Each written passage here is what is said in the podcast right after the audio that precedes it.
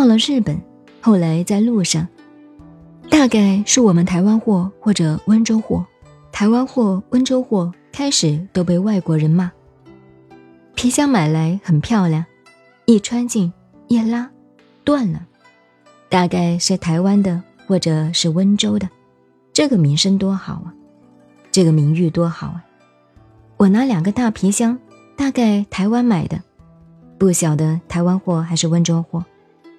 只一提，哦，散开了，这可要了我的命。又穿个长袍，箱子东西散开，包也包不好，抱也抱不好，也没有人帮忙，话也不懂。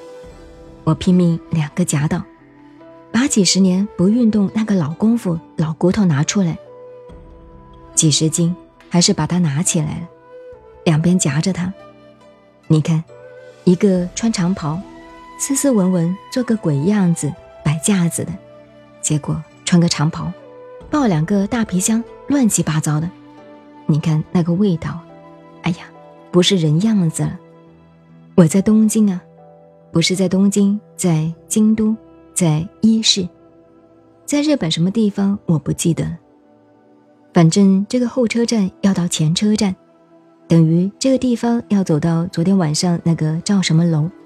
比那个还要远一点，还要过天桥。结果我一看，对面来了一个中学生，穿个学生装，戴个学生帽，就是军帽一样，个子并不高。我晓得了，我就把两个皮箱地下一摆，我就向他一招手，他就过来了，他就懂了。一过来敬一个礼，我也给他行一个礼，我给他比一比，我拿不动了，帮个忙。意思到了，我给他拿点钱。他呢，北方话讲一话不说，二话不讲啊，帮我拿起来一扛，就晓得送到前面火车站。我赶快拿出钱来，他看都没有看，站起来敬一个礼，回头走了。哎呀，我一看，这个国家、这个民族、这个文化、这个教育都是中国的。这些在日本看的都是中国的文化，保留的。